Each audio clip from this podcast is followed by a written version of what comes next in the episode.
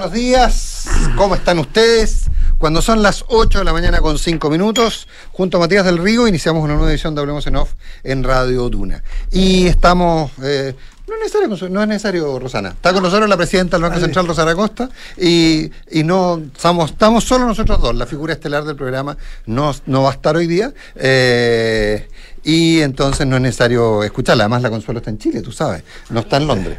Oye. Yo esperaba verla porque ya se la ve una vez al año. Sí, una vez al año, efectivamente. Y solo en esta época. Así la gente pero, importante. pero está ni algún, algún tema personal, por lo cual no está con nosotros hoy día. Eh, Rosana, dije- no sé si dije que era viernes 22 y que eran. Sí, dije que era viernes 22 y que eran las 8 de la mañana con 6 minutos. Don Matías del Río. Sí, Rosana Costa, muchas gracias por estar aquí. Un saludo a todos los que nos están escuchando y a ustedes. ¿Cómo está terminando el año, Rosana? Eh, si se pone en echar para atrás un poco el calendario en la cabeza y cómo estábamos cuando partió el año, lo que usted esperaba en su foro interno, cómo veía las cosas, más allá de lo que pueda expresar en un documento, ¿cómo está terminando el año? A ver, nosotros hace un año atrás, en una instancia como esta, cerrando el informe de política monetaria, estábamos con una inflación 12%. Ese, un 12% era lo que cada uno de los hogares perdía como poder adquisitivo en ese momento a consecuencia de la inflación. En este momento tenemos una inflación de 4,8%. No le podemos decir a la gente la inflación se terminó, pero 4,8% eh, significa un- una mejora en términos de bienestar para los hogares bien considerable y transitamos a la meta de 3% durante la segunda parte del próximo año. Desde el punto de vista de bienestar de, la gente, desde el punto de vista de avance de los desafíos y de las metas del Banco Central, es un avance bien significativo, bien por, importante. por regla de tres, porque para que no le hable solamente a sus colegas expertos. Si usted dice en este año de 12 a 4,8, y usted dice vamos a transitar a 3 en la segunda mitad del próximo año, por de tres uno debería decir, bueno, si lograron pasar de 12 a 4, 8 puntos, ¿por qué cuesta tanto ese puntito, para, o puntito y medio para transitar a 3? Bueno, no es lineal. Dentro de la inflación Bueno. tenemos elementos que son distintos. Quedarán cosas Hay más duras, fuerzas ¿no? que son distintas. Pero en este caso particular, lo que estamos proyectando para el próximo año, nosotros siempre hablamos de dos componentes o de un componente más informativo dentro de la información, que son aquellos precios menos volátiles, que Mm. sacamos la energía, sacamos algunos productos que cada vez que sale una cifra de IPC, aparece este sube, este baja, y son los que están más frecuentemente eh, dando noticia con el IPC. Dejamos los que son más estables porque nosotros tenemos que trabajar con las proyecciones, entonces necesitamos tendencia. Eh, y esos productos están bajando, están bajando más rápido de lo que esperábamos inicialmente, un poco, están bajando, y eso responde a las fuerzas de nuestra macroeconomía, o sea, nuestro equilibrio macroeconómico avanza y avanza bien. Y eso es lo que nos permite estar más tranquilos de que avanzamos a buen ritmo hacia la convergencia, pero la tarea no está lista y hay que acompañarla hasta el final. Otra cosa bien importante este año, nosotros si analizamos el tránsito, las señales que le hemos dado al mercado, desde principios de año, la política monetaria nosotros la guiamos a través de lo que llamamos un corredor. Yo no, no quiero, no quiero enredar a la gente, pero hay un, hay un, un corredor a través del cual nuestra tasa de interés se va a mover y esa señal, reunión a reunión, se ha ido manteniendo. Entonces hemos avanzado en la meta, hemos ido dando señales en línea con lo que iba a ser esta trayectoria eh, y nos parece que eso ha sido en ese término un buen año, principalmente por lo que te decía al principio. Son cifras frías, pero la pérdida de poder adquisitivo que representa un 12% versus un 4,8% es muy distinta y vamos bien encaminados. Por último, eh, son cifras frías, pero por primera vez nos enfrentamos, o no por primera vez, pero es de esas veces donde la ciudadanía, todos nosotros, eh, hacemos carne o vemos en nuestra propia casa una cosa que es técnica, supuestamente, o teórica, que es la inflación. Se vio en los salarios y la gente empieza a perder poder real adquisitivo. Eh, ¿Qué dice la historia? Las sociedades aprenden porque estos productos de cosas que no manejamos, como la pandemia, pero también que sí manejamos, como errores políticos, como los retiros. Estas cosas se aprenden, es decir, es como cuando uno se acerca a una estufa de niño chico y se quema con y se quema y después le tiene miedo. Eh, eh, ¿qué, qué dice la historia? Me imagino que aquí hay sociólogos, aquí hay expertos, más allá de técnicos, que sacan, que tienen un Excel, eh, tienen historia. eh. ¿Las sociedades aprenden del daño que genera la inflación? Otra, otras anestesias, ¿no? Nosotros, nosotros tuvimos una historia inflacionaria extraordinariamente larga como país décadas de inflación, en que era muy difícil controlarla, inflaciones que subían y bajaban siempre desde niveles altos. Pero en este caso particular, nuestro país empezó y, y le ganó a la inflación y empezó a disminuir en forma bien importante por mucho tiempo, al extremo que tenemos generaciones que no la conocían. eso me refiero. Y en este, en este periodo y en este proceso, yo creo que hemos aprendido que no es, que es doloroso la inflación como tal y que es doloroso contenerla también, porque el proceso de contención de la inflación significa generalmente lo que tenemos, y en este caso en particular, un desbalance en la economía que nos llevó a consumir lo que no era sostenible, pero consumir es un placer cuando se está consumiendo. Totalmente, claro. Y por lo tanto reducir eso es costoso. Y además arrastra no solamente al consumo, sino que a toda la economía, porque esto se hace a través de la tasa de interés. Entonces lo que tuvimos durante un periodo muy largo es un proceso de ajuste, es un proceso en que muchos sectores, unos más que otros en forma heterogénea, se vieron resentidos porque su demanda empieza a bajar, porque empiezan a producir menos. Es costoso para la gente que la sufre y es costoso el proceso de ajuste, por eso que es importante caminar bien dirigido certeramente al menor costo posible, pero tampoco dilatarlo en el tiempo. Ahora, en ese sentido, eh, siempre se ha dicho que el Banco Central debe preservar los equilibrios macroeconómicos, preservar los medios de pago, es decir, inflación y, que, eh, eh, básicamente inflación. pero que tiene que mirar con el rabillo del ojo lo que está pasando en el resto del mundo. Su herramienta por excelencia es la, tasa política monetaria. hay otras herramientas que tienen que ver con. Bueno, hay un montón de, regulaciones que plantea el Banco Central que son menos miradas, pero que, pero que funcionan mucho. O sea, también hay que entender cuando se piensa que, que el único instrumento que tiene el Banco Central es la tasa política monetaria. La verdad es que hay muchas otras medidas que el Banco Central puede tomar y toma permanentemente para eh, controlar la economía. Eh, pero en ese sentido, ¿Hasta qué punto en las últimas decisiones, de, en las decisiones, no sé si en las últimas, en las decisiones de, la reunión de política monetaria, se, está mirando, hasta qué punto se está mirando, ya no con el rabillo del ojo, sino que está mirando directamente otros indicadores como crecimiento, empleo, por ejemplo, eh, respecto a la, tasa de interés, la situación, los riesgos de insolvencia en sectores como el inmobiliario y otros? A ver, eh, en política monetaria el instrumento es la tasa de política monetaria. El Banco Central tiene también un segundo objetivo que es la estabilidad financiera. Y por eso nosotros tenemos un instrumento en particular, otros instrumentos mirando al mercado y tenemos dos informes al año en el cual estamos mirando la estabilidad financiera. Ahora, cuando tomamos decisiones de política monetaria, nosotros conducimos la economía con una mirada a dos años plazo. Por lo tanto, tenemos que construir el escenario de hoy en todas sus dimensiones y ver cómo este escenario nos permite proyectar la economía y cuál es la dosis de política monetaria que se requiere para caminar hacia adelante. Y ahí lo estamos mirando todo. Estamos mirando lo que está pasando en los mercados financieros, estamos mirando eh, cómo está funcionando el canal del crédito, estamos mirando qué está pasando eh, con los precios de los activos financieros y la lectura de la macroeconomía tiene que englobar el conjunto de esas dimensiones. Eh, por lo tanto, efectivamente miramos el mercado laboral, el mercado laboral es fundamental, la evolución futura del consumo pasa, porque es lo que pasa en el mercado laboral también. Pero la velocidad, pero, pero ir hacia una tasa marginalmente expansiva. Eh, con inflación que se proyecta controlada, pero como decía Matías, nos falta un buen rato todavía. Nos falta un rato y hay que caminar esta trayectoria y lo que nosotros estamos viendo en este rato que nos falta es que gradualmente la tasa de política monetaria va a ir, sí, va a seguir penetrando en la economía. Nosotros en la medida que la hemos bajado, las tasas de interés del consumo, las tasas de interés de los créditos comerciales han ido cediendo, van a seguir haciéndolo. No, no así las tasas largas. No así las tasas largas que tienen otras variables de las cuales dependen fundamentalmente. Hay una influencia de la tasa política monetaria muy menor y hay otras influencias. Eso da espacio para que los consumidores y las firmas digan, va a ser está siendo menos caro endeudarnos, puedo consumir más eh, y empieza otra dinámica gradualmente en la economía.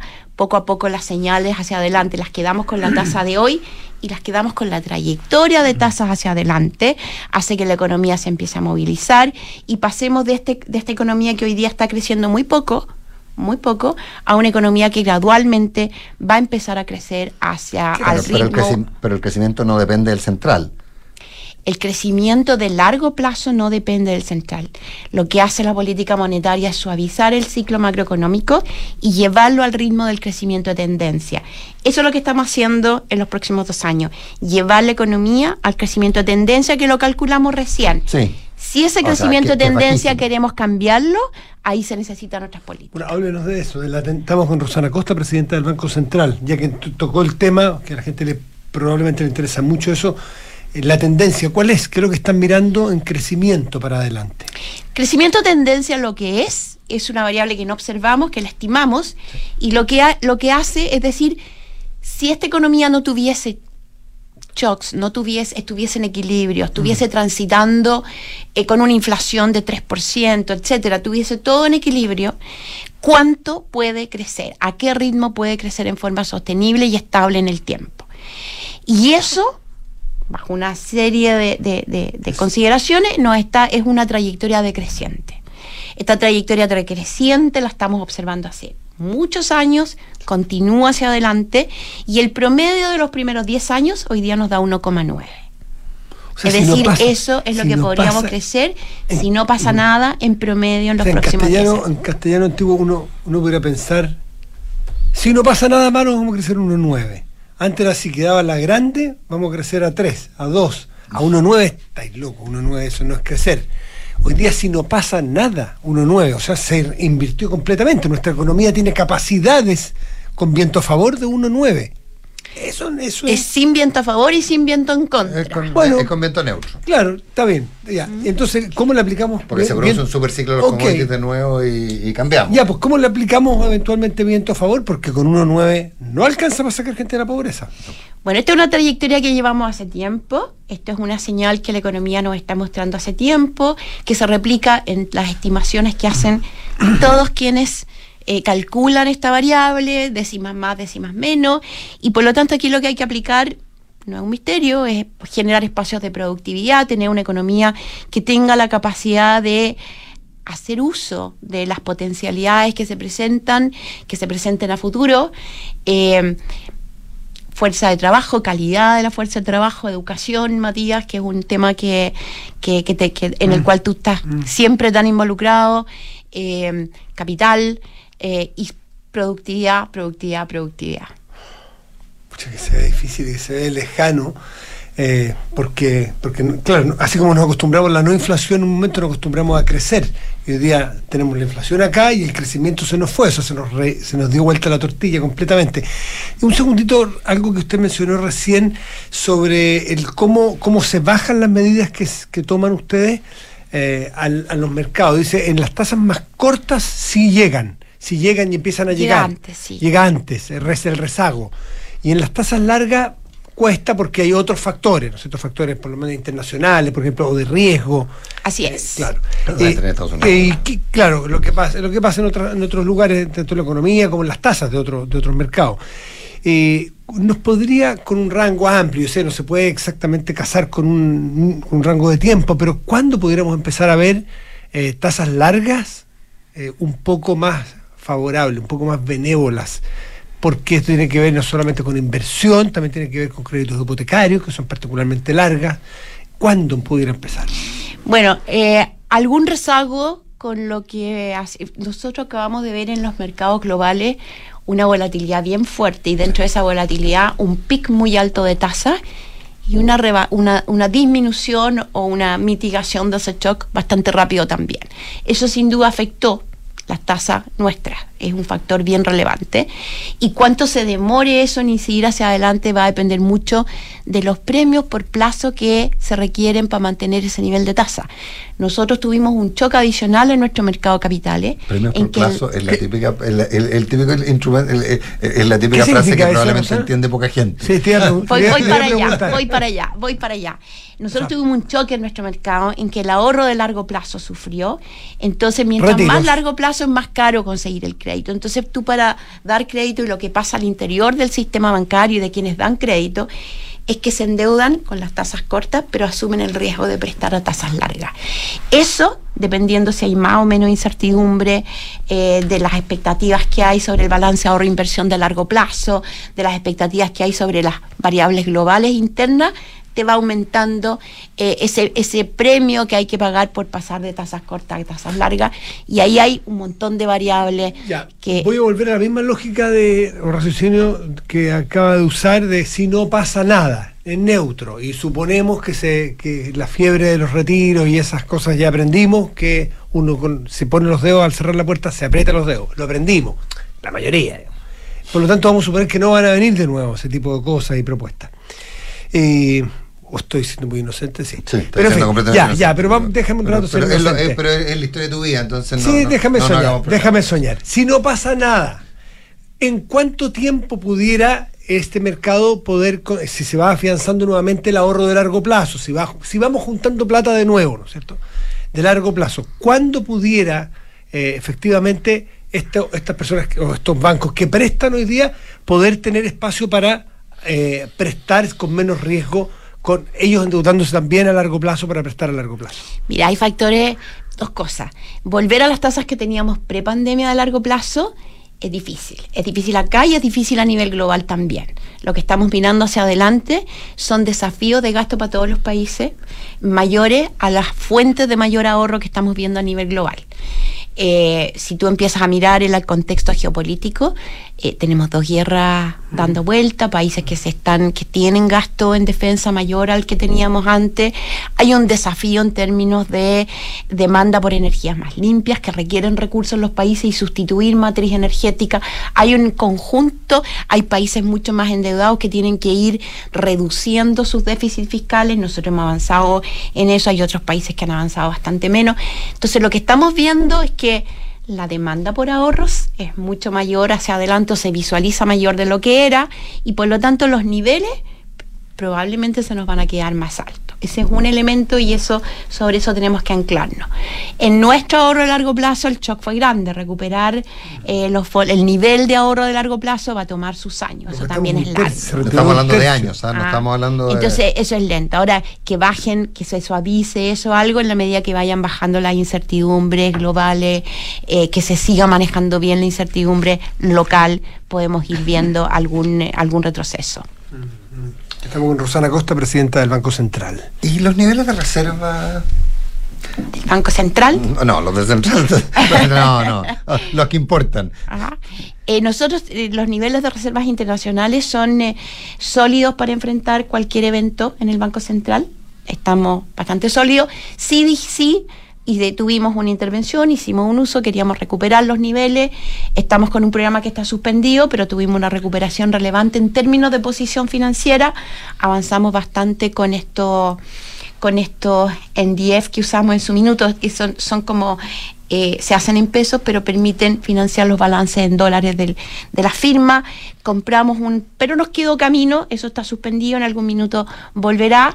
Eh, y tenemos además para eventos y para momentos globales de incertidumbre líneas de créditos por montos relevantes. Entonces, desde ese punto de vista, el Banco Central está cubierto, el país está cubierto, tenemos fortaleza y vamos a seguir construyendo capacidades. Pero aquel escenario de, nuestro, de, nuestros fondos internacionales, etcétera, hoy día es, cosa del pasado, nos lo gastamos. Es parte de las capacidades que cada uno de los agentes de este país tiene que reconstruir. Nosotros como Banco Central estamos reponiendo las reservas, tenemos los seguros detrás eh, las, eh, los fondos del gobierno se irán reponiendo en la medida que convergemos y que llegamos a niveles de, eh, equilibrio o incluso en años de superávit iremos llenando iremos llenando los fondos. Pero esa pega ustedes la, han estado haciendo, pero pero como país no la hemos hecho en general. Poco a poco vemos que las firmas el endeudamiento va bajando, los hogares están endeudando menos. a los fondos a los, fondos a los fondos públicos, digamos. Los fondos públicos todavía, todavía el balance fiscal está con déficit, pero lo está reduciendo significativamente, está convergiendo, son déficits que tienen que ir disminuyendo, de manera tal que la deuda no pase de este umbral de 45%, que es el compromiso del Ministerio de Hacienda, y hay una trayectoria para que eso converja. Una vez que estamos en esa trayectoria, en los vientos a favor va a haber espacio para ahorrar. Eh, y, que se producen Bueno, sí, se produce. Ciclo, en algún momento se van a producir. Rosana Costa, ustedes miran no solo lo que pasa afuera, también pasa lo que miran lo que pasa adentro, sobre todo en esos sectores. Hay algunos sectores que pegan muy fuerte, para bien o para mal, la minería, los ahorros previsionales. Me refiero cuando hay mucha plata involucrada y es muy grande el, el golpe. Estamos enfrentados a una potencial crisis de un sector muy grande, muy fuerte, muy intensiva en, recursos, y me refiero a la salud. ¿Cómo están mirando ustedes la potencial crisis de las ISAPRES? Que mueven una cantidad de plata cuando uno mira que tiene que contar los ceros y lo que significa en inversión y el tamaño y la gente involucrada y los sectores público, privado, esas crisis sistémicas potenciales. A ver, es, es un sector que tiene interconexiones con otros sectores, con mm. clínicas, con seguros, etcétera, y por lo tanto son importantes esas interconexiones y cómo esas interconexiones también, desde nuestra mirada, que es mirar qué pasa con el sistema financiero y si es capaz de resistir un shock de esa naturaleza, miramos. Es un sector que tiene efecto en la población y ahí también hay un impacto sobre las personas que es relevante. En el último informe de estabilidad financiera nosotros miramos y hablamos acuciosamente del impacto en términos de si existen las capacidades para absorber un shock de esa naturaleza, existen las capacidades para que eso no se transforme en una crisis bancaria eh, sistémica. Mm. Pero estamos hablando de un choque en la economía lo eh, va a haber, eh, es, tiene un impacto en la producción, tiene un impacto en las personas, no es neutro. Pero desde el punto de vista del análisis del riesgo sistémico, eh, existen en nuestro sistema las capacidades para absorber shocks eh, de esa naturaleza. Estoy hablando en el fondo para, para ponerlo en claro. Sí, sí, sí. No, deja de ser grave, No hay un riesgo para el sistema financiero como tal, pero hay un pero uno es, hay un impacto en la economía, es un sector relevante, hay un impacto en las personas. Incluyendo todo el encadenamiento, incluyendo el problema de los prestadores, incluyendo los niveles de endeudamiento de quienes han realizado inversiones en salud, toda la cadena uno puede decir que, que no hay riesgo sistémico. Sistémico. O sea, no, hay riesgo sistémico, los bancos tienen capacidad. O sea, no van a quebrar los bancos por culpa de ISAPRE. Eh, eh, no vamos a tener en el sistema financiero un shock relevante donde los bancos vayan a sufrir eh, y, a través del sistema financiero vayamos a tener una repercusión en el resto de la economía. Pero lo más probable es que tengamos, que tenga, o sea, pero eso produciría un shock que ustedes, bueno, y por lo demás ya lo, ya lo plantearon en el informe que hicieron sobre esa materia. Mm. Hay que, es, vamos a ver la magnitud, hay que ver lo que pasa, especular a esta altura cómo se, cómo se desarrolla este evento hacia adelante eh, es difícil de hacer, ¿no es cierto? Pero uno sí puede calcular en el, en el escenario de alto riesgo, que es lo que mide este informe de estabilidad financiera, cuando uno hace un análisis de alto riesgo y mide el, impacto mm. eh, con esta mirada del riesgo sistémico, hay capacidades. Rosana Costa, recién salió un informe de, de Economist de la última, la semana pasada, donde pone a Chile entre las economías OCDE en el séptimo lugar y toma varios factores o, considera varios factores para hacer ese ranking que deja a Chile bastante bien parado en un año en que no crecemos, en que estamos bien lastimados económicamente, por así decirlo, y de expectativas también muy, muy preocupantes, nos, nos sacó de, nos sacó de, lo que esperábamos y nos pone séptimo, pero uno de los factores que, que probablemente nos empuja hacia arriba es la acción temprana del Banco Central. Dice algo así como, a diferencia o incluso antes, el Banco Central chileno reaccionó que economías ricas, que economías más potentes, eh, y le ha permitido entonces empezar a reaccionar antes también a bajar tasas, cuando recién estamos escuchando promesas de que Estados Unidos a lo mejor, si hay viento a favor, el próximo año baja tasa. Nosotros ya llevamos cuatro bajas consecutivas. Eh, ¿Cómo se toman ustedes esa, ese análisis?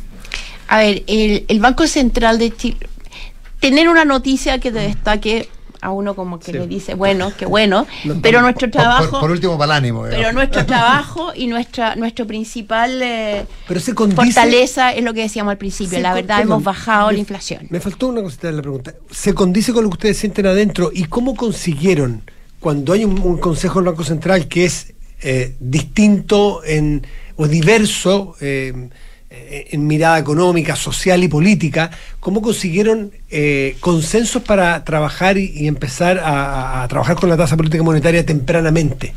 Mira, el Banco Central no es autocomplaciente, nos gusta que, mm. nosotros nos gusta manejar la inflación y que nos miren desde afuera, es una institución bien eh, austera en ese sentido.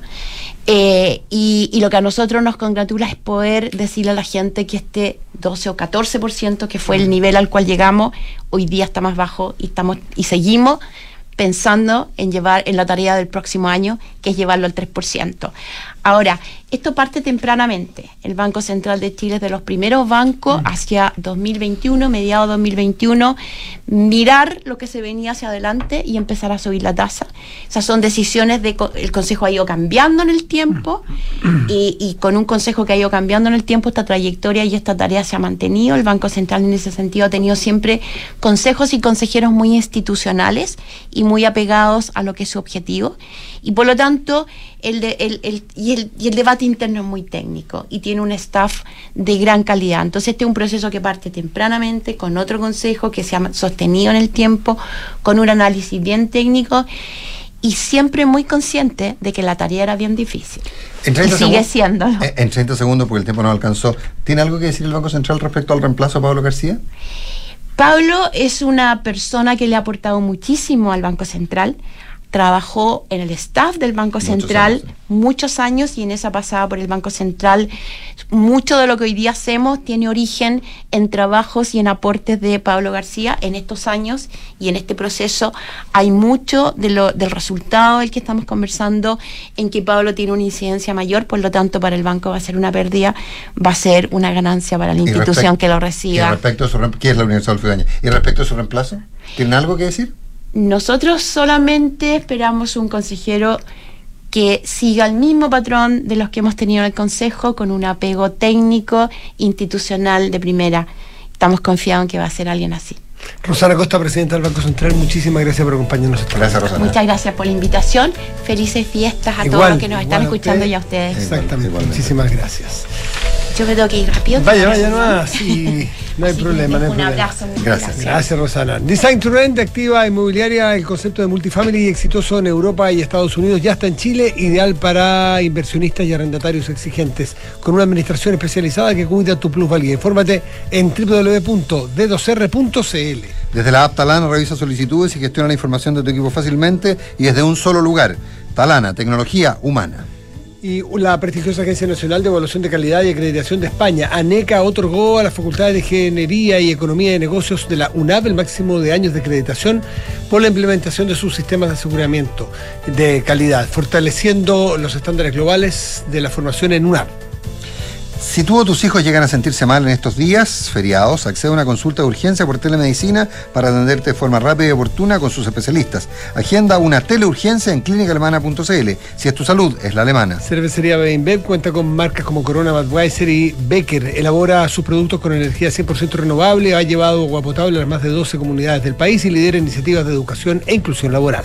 En AFP Habitat están comprometidos con el propósito de todos sus colaboradores. Es por eso que los invitan a trabajar en un ambiente donde se cuida la calidad de vida de todos los que trabajan, porque todos ellos importan. Porque estar en Hábitat es, porque estar en Hábitat es estar en el lugar correcto. Vamos a hacer una pausa, a la vuelta estará con nosotros la ministra de Salud, está con nosotros la Jimena Aguilera. Así que corte breve y venimos a hablar sobre ISAPRE, salud. ¿Hay riesgo sistémico? Espérenos. Ya lo vimos. Nuestros usuarios podrían llenar nueve veces el Estadio Nacional. Talana es la plataforma de recursos humanos más descargada y mejor valorada de Chile, con más de 5.500 clientes y más de 400.000 usuarios. Con Talana, gestiona vacaciones, firma documentos a distancia, administra la asistencia de tus colaboradores y mucho más desde una sola plataforma de recursos humanos. Conoce más en talana.com. Es momento de maximizar los beneficios tributarios que obtienes al tener una PB. Con aportes en régimen A, puedes obtener una bonificación estatal de hasta 383.760 pesos y en régimen B, reduces la base imponible con un tope de hasta 600 UF al año. Por eso, ahorra hasta el 31 de diciembre de este año. Tu futuro está en tus manos. AFP Habitat, más de 40 años haciendo crecer tus ahorros. Valor UTM calculado a noviembre de 2023 ¿Sabes qué es Design to Rent? El nuevo modelo de inversión de activa inmobiliaria para quienes desean invertir a largo plazo y lograr independencia financiera con rentabilidad por sobre el mercado, basado en el concepto de multifamily, con éxito en Europa y Estados Unidos. Combina diseño más espacio, equipamiento especial para el arrendamiento y fácil mantención, y administración especializada que cuida tu plusvalía. Infórmate en www.d2r.cl. Design to Rent de Activa Inmobiliaria. Si se vive mejor, se arrienda mejor. En Mita Renta Car y Leasing Operativo somos mucho más que autos para disfrutar. Somos mucho más que flotas para las industrias que mueven el país. Somos servicio de excelencia y seguridad. Somos innovación y cuidado por el medio ambiente. Además, en Mita somos referentes en la movilidad para empresas de norte a sur, como también para las personas que hacen de su vida un constante movimiento. Mita Renta Car y Leasing Operativo. Elige tu destino. Nosotros te llevamos. Visítanos en mita.cl. Somos GTD y sabemos que cada empresa, sin importar su tamaño, tiene múltiples necesidades.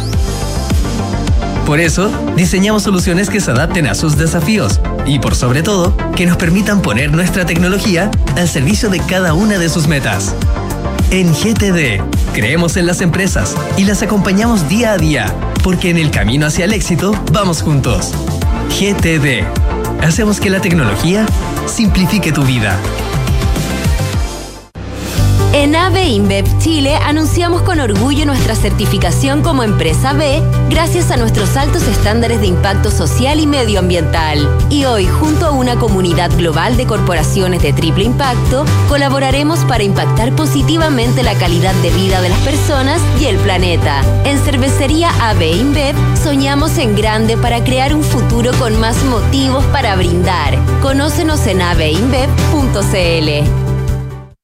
Atreverse no es fácil, más cuando debes invertir. Pero cuando inviertes en Banchile Inversiones, no estás solo, estamos contigo. Porque creemos que invertir es para todos, no solo para expertos, para todos. Solo hay que atreverse. Invierte en tus metas, invierte en tus sueños. Estás en Banchile Inversiones. Atrévete a invertir. Descarga la app Mi Inversión. Banchile Inversiones. La marca Banchile Inversiones comprende los servicios prestados por Banchile Corredores de Bolsa CA y por Banchile Administradora General de Fondos CA. Las facultades de Ingeniería y de Economía y Negocios de Universidad Andrés Bello fueron acreditadas con el máximo de años en la implementación de sus sistemas de aseguramiento de la calidad por la prestigiosa agencia española ANECA. Con ello, nuevamente UNAD avanza acreditando la calidad de su formación con estándares globales y abre más oportunidades para sus estudiantes en el espacio europeo. Universidad Andrés Bello, acreditada en nivel de excelencia en todas las áreas. Lucho, ¿cómo te fue? Oh, me fue súper bien. Me trataron excelente. La doctora fue clara con los pasos a seguir. Me mandó a hacer exámenes y me lo hice mismo. Todo a un precio súper conveniente. Ay, pero si te dije que H Salud me lo recomendó la Claudia porque la atención es muy completa. H Salud, la salud que todas y todos merecen. Agenda tu hora en hsalud.cl. Las mutualidades de empleadores son fiscalizadas por la Superintendencia de Seguridad Social. www.suceso.cl. ¿Les gusta, niños? ¡Sí! Papá, ¿me vas a llevar a clases de baile? Seguro. Papá, ¿y a mí me vas a dejar manejar? Cuando cumplas 18 años, seguro. ya, súbanse, vamos a dar una vuelta. Disfruta sin preocupaciones con un seguro de auto a la medida de tus necesidades. Cotiza el tuyo en consorcio.cl. El riesgo es cubierto por Consorcio Seguros Generales. Esta información representa un resumen de las coberturas. Infórmate de las características de este producto en consorcio.cl. Hablemos en off. Nicolás Vergara y Matías del Río están en Duna. ¿Tienes listos tus destinos para este verano? No se diga más. Prepara tus maletas y arrienda ahora mismo tu auto en Mita Rentacar, la empresa líder en el mercado del rentacar en Chile. Descubre más en mita.cl, elige tu destino con Mita. Los amigos de GTD nuevamente nos sorprenden. GTD es distribuidor Starlink autorizado, así la mayor cobertura de fibra óptica se une con la mejor conexión satelital para brindar la más alta continuidad operacional a las empresas. En GTD hacen que la tecnología simplifique tu vida. Maneja tranquilo de, de donde quieras que vayas. Contrata tu seguro de auto en consorcio y obtén asistencia 24-7, conductor de reemplazo y mucho más. No esperes más y cotiza en consorcio.cl. H Salud, la salud que todas y todos merecen a precios accesibles para FONASA e ISAPRE. Compruébalo y agenda tu hora en hsalud.cl. Eh, si te preguntas cuánto empezaron a PB, es porque llegó el momento. Ingresa a banchileinversiones.cl, infórmate y comienza tu ahorro provisional voluntario. Hoy es siempre el mejor momento. 8 de la mañana con 40 minutos y está con nosotros la ministra de Salud, Jimena Aguilera. Ministra, gracias por estar con nosotros. Buenos Gracias, días. ministro, Hola, por, muy por hacerse días. el tiempo en estos momentos que sabemos que son escasos por la Navidad, que para todos son escasos, Sí. pero para usted en particular, porque está ahí capitaneando un sector que se dice que está muy cerca de una crisis sistémica. ¿Cómo Claro, se duerme? Recién nosotros conversábamos con la presidenta del Banco Central y el, el Banco Central entregó un informe respecto a esto y cuando le preguntamos por, eh, por el riesgo sistémico, dijo que riesgo sistémico a nivel financiero no iba a haber. ¿ah? Pero, es decir, no van a quebrar bancos producto de la producto de la, de la, de la, de la, de la eventual caída de las ISAPRES, pero que iba a haber una, un- una, una crisis de proporciones que iba a generar efectos. Es decir, no iba a ser gratis, pero no iba a provocar que quebrara ningún banco, para ponerlo en términos muy simples. Pero, ¿estamos hablando de quiebras? ¿Ya? Eh, no todavía. Eh, bueno, primero buenos días, saludarlo. Ah, perdón por lo- Agradecerle que no haya alcanzado a saludar. Eh, lamentar que no esté Consuelo acá con Sí, ustedes. pasa también. Eh, bueno, nosotros en primer lugar quiero demostrar algo de satisfacción de que logramos que se aprobara adelantar el reajuste del índice de costos de la salud, el ajuste de precio base de las ISAPRES, que para nosotros implica, si bien no una solución, que lo reconocimos inmediatamente, esto no significa que con esto se soluciona el problema de la ISAPRES, simplemente dar un aire, un tiempo para lograr aprobar la ley corta, que para nosotros sí tiene mecanismos que permite dar una estabilidad en el mediano plazo.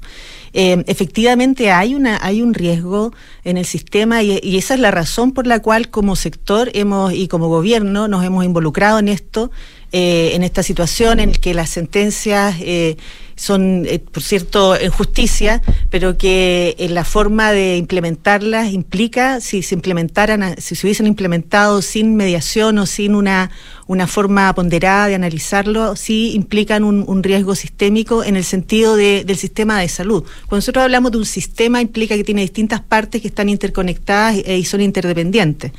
Y en ese sentido, las ISAPRES son una, una fuente financiera relevante para el prestador privado y el prestador privado es importante no solo para eh, dar cuenta de las necesidades de salud de las personas que se atienden en los seguros privados, sino también del sistema público. Eh, y por cierto, eso es lo que más nos preocupa a nosotros desde el punto de vista de garantizar la continuidad en el acceso a la atención de salud. Y para eso son relevantes los prestadores que tienen esta dependencia de las ISAPRES. Sí, hemos visto que esto es como cuando un muro, una cosa que se caiga un muro en un terremoto y otra cosa cuando un temblor empieza a ver que hay, una, hay unas fisuritas. No sé de qué profundidad son las fisuras cuando uno ve, por ejemplo, lo que pasó con Clínica Dávila ayer o antes de ayer, donde dice, ¿saben qué? Urgente, juntémonos con las ISAPRES porque tenemos que revisar nuestros contratos de nuestros convenios. Eso en, en buen chileno significa que, porque las clínicas empiezan o los centros médicos a decir no vamos a poder recibir a los, a los usuarios de ISAPRE y descontarle inmediatamente su bono, sino que usted me va a tener que pagar y usted va a tener que ir al ISAPRE. Es porque no, no tengo posibilidades, no tengo, no tengo certezas de que la ISAPRE me va a pagar a mí, así que vaya a cobrarle usted mismo. Y eso puede empezar a producir en cadena una crisis de confianza entre prestadores e ISAPRES. Bueno, si ustedes recuerdan, el año pasado ocurrió esto mismo y después se, se controló. Son situaciones que ocurren una vez al año cuando están negociando también los convenios.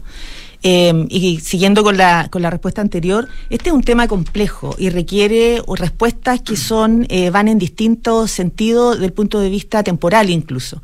Eh, ciertamente, por ejemplo, que la sentencia por la garantía explícita de salud, que fue la última que emitió la Corte Suprema, que es lo que está pidiéndole a la ISAPRES que dejen de cobrar lo que cobraron en exceso. Eh, y eso implica una reducción eh, del 12% de los ingresos y eso genera una inestabilidad si se aplica eh, bruscamente. Por eso nosotros pedimos adelantar el, el reajuste anual y hacerlo en marzo y no en la fecha que corresponde, que es normalmente en junio y que se, se reciben los recursos en julio. Entonces, eh, efectivamente, hay una situación que es compleja y, que es resultado de que las ISAPRES tienen que cumplir con la justicia, tienen que dar curso a esas sentencias y nosotros nos hemos preocupado de justamente dar una estabilidad, de ir dando respuestas de manera de que esa que se viabilice el cumplimiento de la sentencia, pero que efectivamente haya una industria que siga eh, de alguna forma funcionando para dar cumplimiento a aquella sentencia. Entonces, toda esta, el- el- la, la clínica Dávila es parte del grupo de United Health, eh, del grupo Más Médica, y efectivamente ellos están teniendo una negociación eh, de que uno ve por la misma salida de la de Más Médica de la Asociación de ISAPRE, pero son temas que han, han ocurrido en el pasado y justamente eso es lo que queremos tratar de mitigar eh, y vamos a seguir trabajando en eso. Ministra, se habla mucho del tema del cumplimiento del fallo, pero hay informes y hay opiniones profesionales muy destacadas, como la de Jorge Correa, que sostiene que una modificación legal, eh, que, que una- que el Ejecutivo, proponiendo una modificación legal que permita mejorar la condición de pago, eh, no está incumpliendo el fallo. Eh, y hay varios abogados que opinan lo mismo, es decir, que esto se podría resolver por la vía de presentar un proyecto de ley o una ley corta o lo que fuere, que, eh, que diera las, que, que entregara las condiciones legales para que esto se pagara, hay que pagarlo, en las condiciones, en condiciones razonables, y que por lo tanto no habría incumplimiento del fallo. Pero hay quienes de- dentro del propio gobierno sostienen que eso es anterior, que el, primero el cumplimiento del fallo y después la modificación. Sí, lo que pasa es que hay que entender que son tres fallos. El primer fallo fue del ajuste del precio base del año pasado, eh, que le Que obligó, es el que generó devoluciones. que generó unas primeras devoluciones, efectivamente, que, que, que ese- la Corte obligó a la superintendencia a efectuar un, un proceso de verificación de las alzas, que es cu- cuando se aplica el ICSA. Esa sentencia fue la primera que partió con una, eh, digamos, ruido respecto a la estabilidad financiera de la ISAPRES. Después vino la, el, yo no era ministra, de hecho, en ese Exacto. momento. Después vino la, el, fallo de la tabla de factores, donde la Corte obliga a que las ISAPRES apliquen en la tabla de factores que había promulgado la eh, Superintendencia de Salud el año 2019, que es efectiva desde el 2020, y que si hubiera habido un cobro en exceso por la no aplicación de esa tabla, en todas las otras tablas que están en curso todavía en las ISAPRES, tienen que devolverlo y eso es lo que generó el, famoso pasivo, eh, y que además hacia adelante eh, solo se aplicaran las rebajas de precio y no eh, las alzas, producto de la nueva tabla de factores y además decreta la suspensión del menor de dos años. Esta sentencia fue la que provocó que nosotros presentáramos la ley corta en atención a los efectos financieros. Y la tercera sentencia, que es la del GES, esa sentencia eh, los mandata a, suspender los cobros en exceso eh, y es en esa sentencia eh, efectivamente tiene un efecto más rápido y tiene un efecto mayor en la en los flujos financieros futuros de las ISAPRES, que es la última sentencia y en esa las ISAPRES habían pedido habían hecho una serie de recursos hacia la Corte para dejarla sin efecto. La Corte rechazó los recursos y después las ISAPRES le pidieron a la superintendencia que mediara para solicitar una prórroga. La superintendencia consultó a la Corte si se podía hacer la prórroga y la Corte dijo no al lugar y por eso partía en enero. Y esto todo ocurrió en estos últimos meses y por eso nosotros tuvimos que usar algún vehículo legal que permitiera una aprobación rápida para dar cuenta de esta inestabilidad que va a generar la reducción que para la gente es un beneficio que le van a dejar de cobrar en exceso, pero que ciertamente produce una reducción de ingresos que es relevante y por lo cual nosotros decidimos adelantar el reajuste. Entonces, con respecto a la tabla de factores que es donde está el pasivo, nosotros presentamos una ley corta. En esa ley corta, si ustedes recuerdan, la Comisión de Salud formó una comisión de expertos. sí. Eh, nosotros tomamos los informes de la Pero- comisión de expertos y recogimos prácticamente Pero todas las medidas, ahí- no todas las medidas, las- no todas las medidas, pero recogimos todas las hacia adelante. De hecho, est- en la ley de reajuste incorporamos una medida de la ley corta, esta, este cambio en el cálculo del índice de costo de la salud en que se le quita, eh, se le desancla a FONASA, es una de las recomendaciones de la comisión que tiene técnica. costos menores, entonces. Claro. Y nosotros también, claro, que tiene un techo un poquito más alto, porque el, el índice de costos da un techo para el O sea, reajuste. le permite subir un poco más. Un poco más, si es que lo justifican.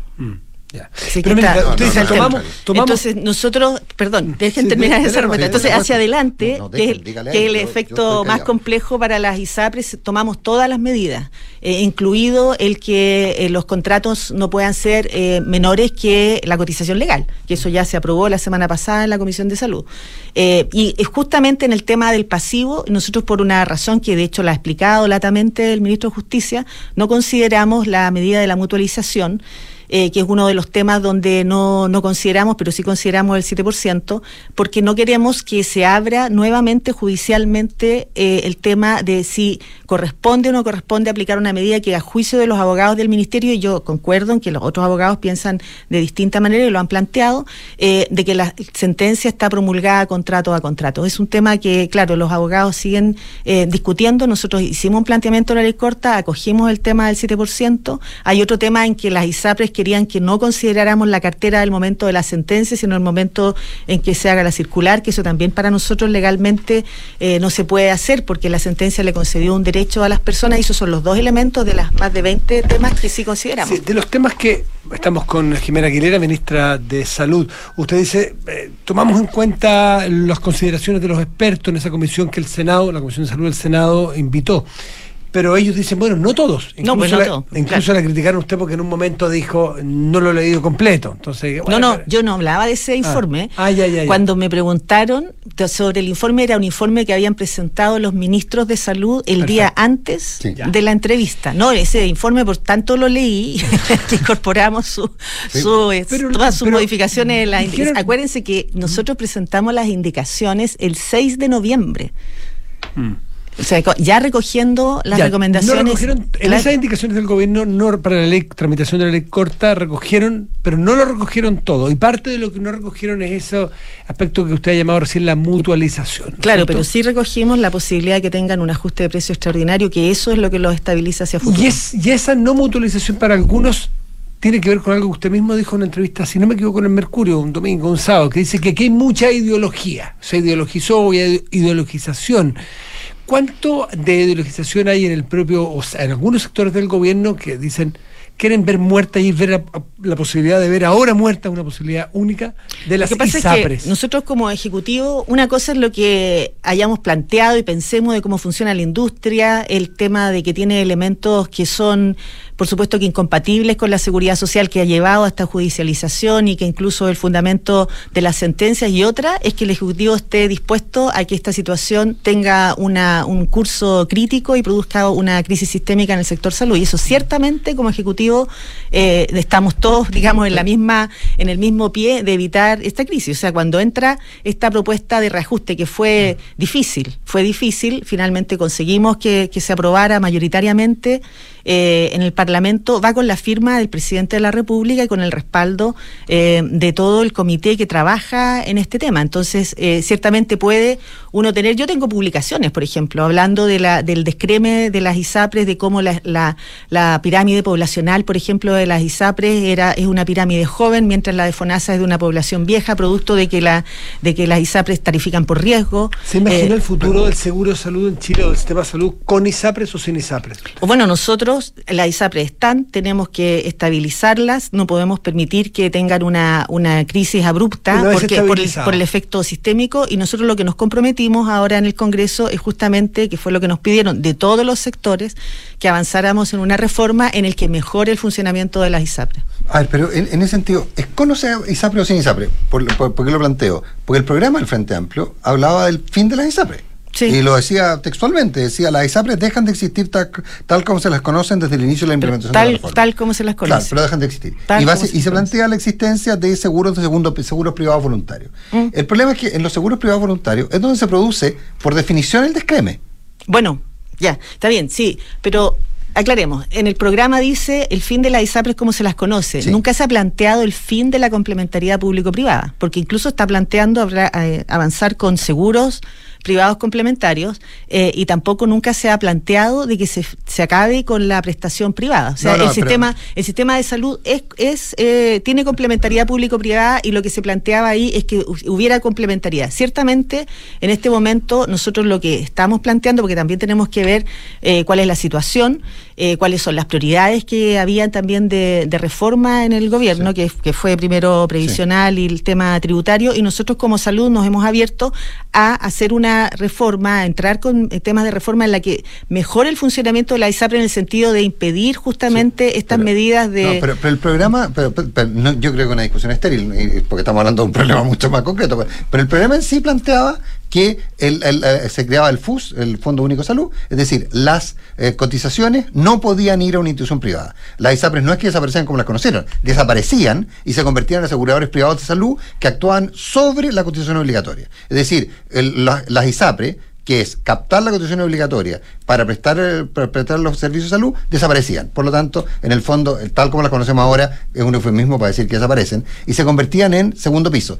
Pero eso, y es a lo, a lo que probablemente se aspira y uno escucha todavía, eso genera que finalmente todos los chilenos estén obligados a entrar a un fondo único de salud y, eh, y, y aquellos que tengan recursos puedan entrar a un seguro que va a cobrar por edad, que no va a tomar a los enfermos, etcétera, etcétera. Claro, pero justamente en el tema de seguros complementarios, la ley corta tiene el, el componente de FONASA, de fortalecer FONASA y habilitarlo a que negocie seguros de, o sea, que en el fondo haga licitaciones con las empresas privadas para tener seguros complementarios. Eso permite que FONASA, con su gran poder negociador, que son los 16 Sí. millones de, De- de de- afiliados de que afiliados, tiene, claro. efectivamente pueda tener seguros complementarios que superen esa, esos problemas de eh, efectivamente exclusión por edad, porque hoy día el mercado de seguros complementarios existe, y de Sí, heso se y- y- lanzó más con, con el se informe. No, no, se, lo se ha vemos- vemos incrementado, claro, la- ustedes mismos tienen avisaje claro. y claro, y eso también fue por la señal del gobierno de entrar con una propuesta de ley corta en la que está facultando a FONASA a hacer esta licitación